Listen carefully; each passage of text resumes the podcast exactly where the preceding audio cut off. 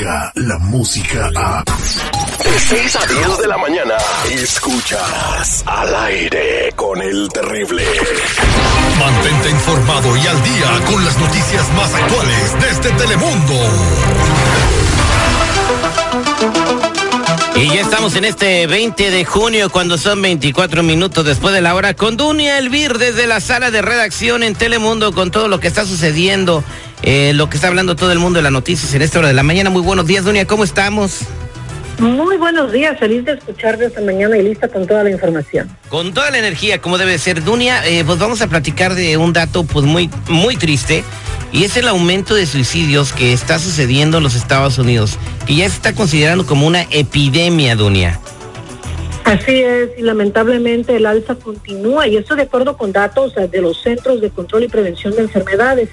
La cifra de personas que se quitan la vida subió, escucha bien, 33% en los últimos años. Estamos hablando, por decir así, tres de cada diez personas. Los datos corresponden no solamente a adolescentes, que generalmente son los más afectados con este tipo de acciones, sino personas entre los 15 hasta los 64 años de edad y la cifra más alta también desde la época de la Segunda Guerra Mundial. Los más propensos a suicidarse son personas identificadas como indígenas, americanos, pero también estos adolescentes que estamos viendo ahora, que han tenido muchos problemas en la escuela, el problema del bullying, el problema de las tensiones que los están acosando en las redes sociales, y eso ha hecho que aumente el número de suicidios.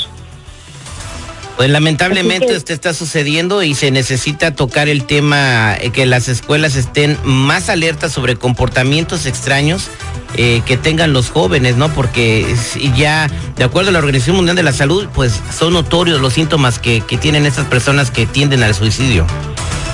Sí, es terrible, oye, y ahorita que tú mencionas estos adolescentes, también entre los adolescentes el número mayor son las jovencitas, entonces a veces no nos ponemos a pensar cuando los muchachos entran en la edad del choque, ¿no? Que les choca todo, todo les choca a los muchachos entre los 13 a los 16, 17 años, y es cuando más propensos a tomar acciones negativas y tentar contra su vida y por eso hemos visto también un incremento en, en esta acción. Y como dices tú, es importante hablarlo, es importante en casa conversar con los adolescentes y decirles este tipo de situaciones para que sepan que cuentan con uno y que pueden eh, tomar consejería también en las escuelas, que es de forma gratuita, ¿no? Exactamente, si ves que tu hijo se la pasa mucho tiempo encerrado en su mundo, no sale de su habitación, se aísla, no habla, eh, a veces eh, carece de apetito, entonces son señales de que pudieran dar algo mal y debes pues llevarlo con un doctor para que lo evalúe, ¿no? aunque él no quiera, ¿no? Si está bajo tu tutela,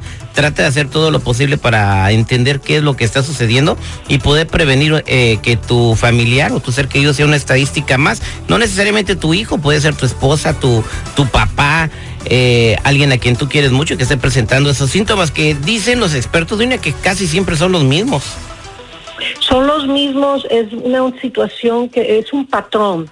Entonces tú empiezas a notar estos cambios, pero a veces la gente vive tan rápido, tan ocupada en el trabajo que no nos detenemos a ver qué es lo que está pasando, cuál ha sido el cambio de mi hijo o mi hija. Entonces hay que estar muy al pendiente y como siempre, no la comunicación es clave con los muchachos porque te van a decir, ¿sabes qué? Estoy deprimido, estoy deprimida, me está molestando alguien o he sido víctima de bullying o cualquier cosa que esté sucediendo y se pueden prevenir estas tragedias.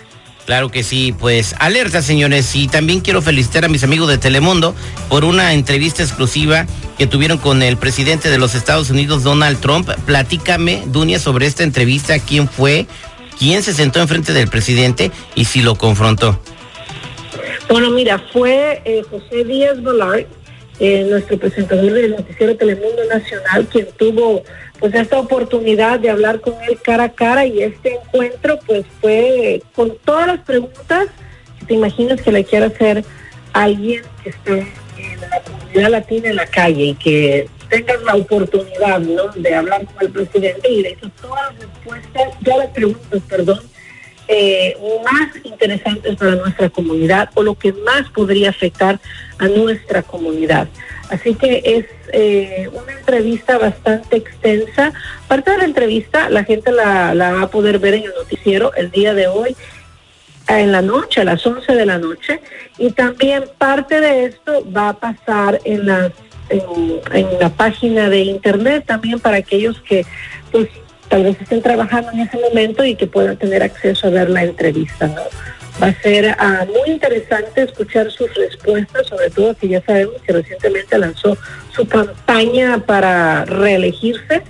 Así que esta es la primera entrevista que da en español desde que eh, se convirtió en presidente. Y, bueno, pues felicidades. Espero que las preguntas que le hagan al presidente sea lo que quiere saber y yo sé que va a ser lo que lo que quiere saber la comunidad hispana y también quiero que saber cómo le va a hacer o qué poderes tiene el presidente Donald Trump, porque anda jurando que si votan por él va a curar el cáncer, va a curar el SIDA y vamos a llegar a Marte. Entonces, no, pues sería un presidente que logre hazañas extraordinarias, ¿no? Algún tipo de poder de, de superhéroe de Marvel o algo que tiene el presidente que no sabemos aún.